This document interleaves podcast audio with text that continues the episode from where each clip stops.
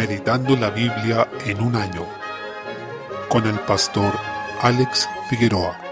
Día 24, mes 8. Job capítulo 12. Job responde al discurso que había hecho Sofar, en el que lo acusaba de maldad. Una de las cosas que hace el enemigo, incluso a través de algunas personas, es hundirnos en la culpa y el menosprecio. Por ello, es llamado justamente el acusador. Una forma de menospreciar la palabra de Dios, claramente ser orgullosos y pensar que en nosotros no hay pecado. Pero otra forma en la que somos tentados a alejarnos de Dios es que veamos nuestro pecado de una manera gigante, mucho más allá de la misericordia de Dios, de tal forma que esto nos aleja definitivamente de Dios y ya no hay esperanza para nosotros, a nuestros ojos. Finalmente Job estaba siendo atacado de esta manera. Desde el versículo 7, él reconoce la soberanía de Dios, que él creó todas las cosas, y que todas son hechas para él y para su gloria. Además, proclama que con Dios está la sabiduría y el poder, y él es quien levanta y derriba a su voluntad, según lo que él quiere, y nadie puede escapar de esto. Es notable también el concepto que tiene Job de la soberanía del Señor, ya que incluso lo pone por sobre las naciones, por sobre los tiranos y los jueces de la tierra. Capítulo 13. Se puede apreciar que Job toma un tiempo para defender su integridad. En esto él no había pecado contra el Señor, no obstante, él hace una declaración tremenda en el versículo 15 que dice, He aquí, aunque él me matare, en él esperaré. Esto demuestra que Job veía más allá de la vida presente y tenía esperanza en una vida más allá de la muerte. Así también nuestra fe debe ver más allá de este mundo, y para esto las pruebas y las aflicciones son de gran utilidad, pues quitan nuestra vista de los deleites pasajeros de esta tierra y nos hacen anhelar al Señor y la vida que Él puede darnos, aliviando nuestro sufrimiento presente. El propósito principal de las pruebas es que aprendamos a perseverar en la fe a través de ellas y podamos evaluar la calidad de nuestra propia fe, ya que hay una fe que es solo aparente y que no salva, y justamente es una que no se mantiene en pie luego de la prueba. Dice la Escritura, aunque ahora por un poco de tiempo, si es necesario, tengáis que ser afligidos en diversas pruebas, para que sometida a prueba vuestra fe, mucho más preciosa que el oro, el cual, aunque perecedero se prueba con fuego, sea hallada en alabanza, gloria y honra cuando sea manifestado Jesucristo. Primera de Pedro 1 del 6 al 7. Job sabe que ante la presencia de Dios, no entra el impío, como vemos en el versículo 16. En consecuencia, lo que Job está haciendo es encomendarse al Señor y a su gracia, y pedir a Él, como dice en el versículo 23, que Dios le haga ver sus pecados y su transgresión, que le haga entender qué ha hecho de malo delante de Él para poder arrepentirse de eso. Capítulo 14. Job también habla sobre la brevedad de la vida, sobre cuán vana y efímera es la existencia del hombre en la tierra. Por otro lado, nos da la imagen judicial de que Él está viniendo ante Dios en un juicio y nada puede hacer para defenderse, para que lo inmundo en él sea limpio, como dice en el versículo 4. Vemos que Job tiene claro que los días del hombre están determinados delante del Señor, son fijos. El Señor ha puesto límite a la vida del hombre y de allí no puede traspasar. Es como el agua del río que se va hacia el mar, que no vuelve, y es también como las piedras que se desgastan con el agua. Estas expresiones tienen una poesía muy exquisita y nos recuerdan pasajes de Eclesiastés. Gracias a Dios porque aunque nosotros no podemos hacer que lo inmundo sea limpio, Dios sí pudo obrar ese milagro en Jesucristo, lo que nos permite ser salvos y estar ante su presencia. Job esperaba cada día su liberación, como vemos en el versículo 14, y allí tenemos otro beneficio de las pruebas, nos hacen esperar la redención definitiva que se manifestará en la segunda venida de Cristo. Debemos unirnos a este clamor de Job, en la esperanza de que no seremos avergonzados, sino llenos de alegría cuando eso ocurra. Capítulo 15. Elifaz, quien fue el primero de los amigos en hablar, respondió a Job nuevamente y lo reprendió, insistiendo en que debía haber algún pecado que Job no estaba confesando, de manera que cuestionó si acaso Job se creía perfecto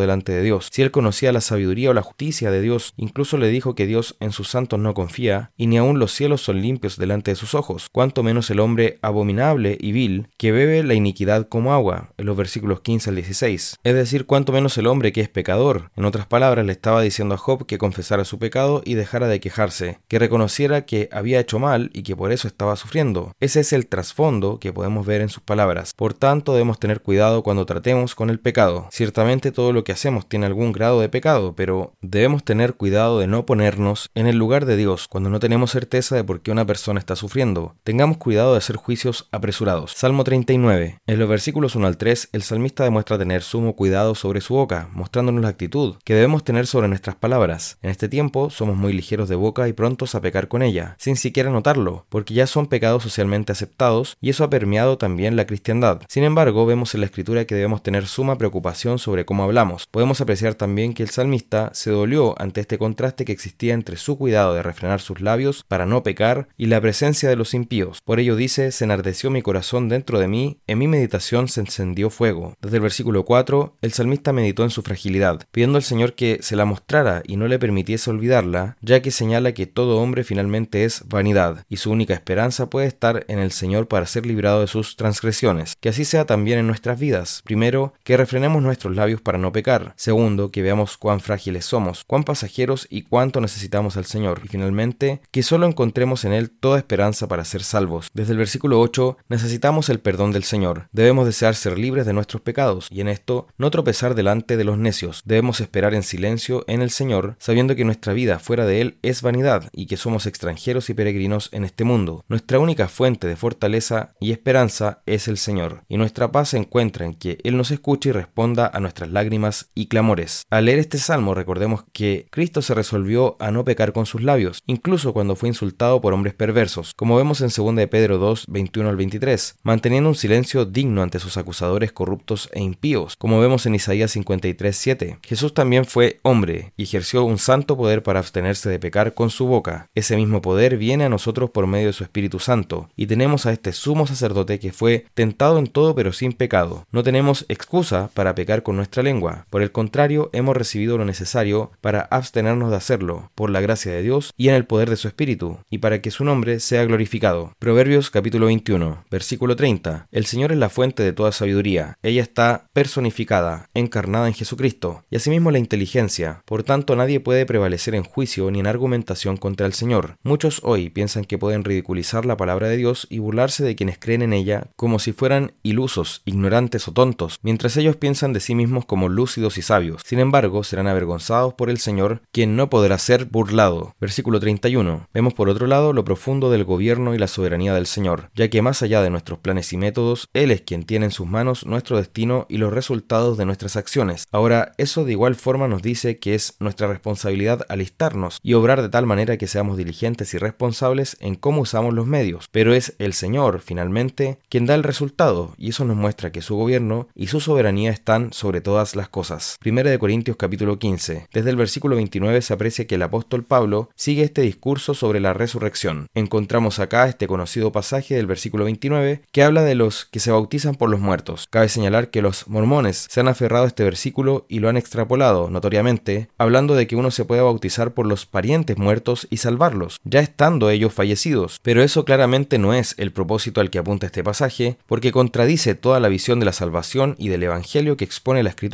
y pone en su lugar una salvación por obras que llega a un nivel ridículo. Ahora hay que reconocer también que es una incógnita realmente a qué se refería este versículo. Se han dado bastantes interpretaciones posibles. Podría ser un sarcasmo que está aplicando el apóstol, o quizá una referencia a ser bautizado estando a punto de morir, pues había personas que se bautizaban y las estaban esperando para matarlas fuera del agua. No sabemos bien a qué se refería, no obstante, el mensaje de fondo de la sección es que la resurrección de los muertos es lo único que nos da esperanza y lo que realmente nos permite pensar en que nuestra alma sigue viva, pero también nuestro cuerpo será vivificado más allá de nuestra muerte física y temporal. Por otra parte, en este pasaje encontramos también esta famosa frase del versículo 32, si los muertos no resucitan, comamos y bebamos porque mañana moriremos, es decir, no habría ninguna esperanza y lo único que quedaría sería aferrarse a los pequeños placeres que podemos disfrutar, ya que todo se acabaría con la muerte. Cabe señalar que cuando reina el escepticismo y la incredulidad ante la resurrección y la vida eterna, lo que hace el hombre es volcarse a los placeres terrenales, y eso es claramente lo que podemos ver y destacar en esta era. A esto llamamos hedonismo, el vivir para el placer, huir del dolor y decir que de eso se trata la vida. Desde el versículo 33 se señala que las malas conversaciones corrompen las buenas costumbres. Velad debidamente y no pequéis porque algunos no conocen a Dios. Debemos cuidarnos de conversar sobre doctrina a tal punto que terminemos menospreciando la palabra de Dios y actuando como impíos, sin reverencia ni temor de Dios. Desde el versículo 35, ante la creencia de algunos que piensan que la resurrección va a ser con este mismo cuerpo, el apóstol Pablo aclara que este cuerpo no es el que va a vivir la eternidad, sino que va a ser un cuerpo celestial, y lo que sembramos en corrupción, un cuerpo que está corrompido por el pecado, no va a resucitar de esa manera, sino que va a resucitar en incorrupción, según el versículo 42, en un cuerpo que es glorioso. Y tal como ahora llevamos la imagen del primer Adán, que fue alma viviente, si creemos en Cristo y somos resucitados en él, entonces llevaremos la imagen del segundo o último Adán, que es Cristo. Fijémonos que al primero se le llama alma viviente, que fue cuando Dios sopló el aliento de vida en él. Pero a Cristo se le llama espíritu vivificante en el versículo 45. Es decir, Adán estaba vivo, él era un ser viviente, pero Cristo no solo estaba vivo, sino que da vida. Por eso es espíritu vivificante. En consecuencia, va mucho más allá y es mucho más glorioso que el primer Adán. Como dice en el versículo 47, el primer hombre es de la tierra, terrenal. El segundo hombre, que es el Señor, es del cielo. Y cual el celestial, tales también los celestiales. Versículo 48. Por tanto, tal como en la tierra llevamos la imagen del primer Adán, llevaremos en ese entonces la imagen de Cristo, el segundo y último Adán, que es el hombre celestial. Desde el versículo 51, en esta porción el apóstol nos dice que no todos van a morir, porque algunos van a estar vivos cuando Cristo venga, y esos no van a fallecer, sino que en ese momento van a ser glorificados. Pero finalmente, tanto los que murieron como los que no, todos seremos transformados, para poder entrar al cielo con un cuerpo glorificado que es como el de Cristo. Ahora, cuando esto ocurra, dice, entonces se cumplirá la palabra que está escrita,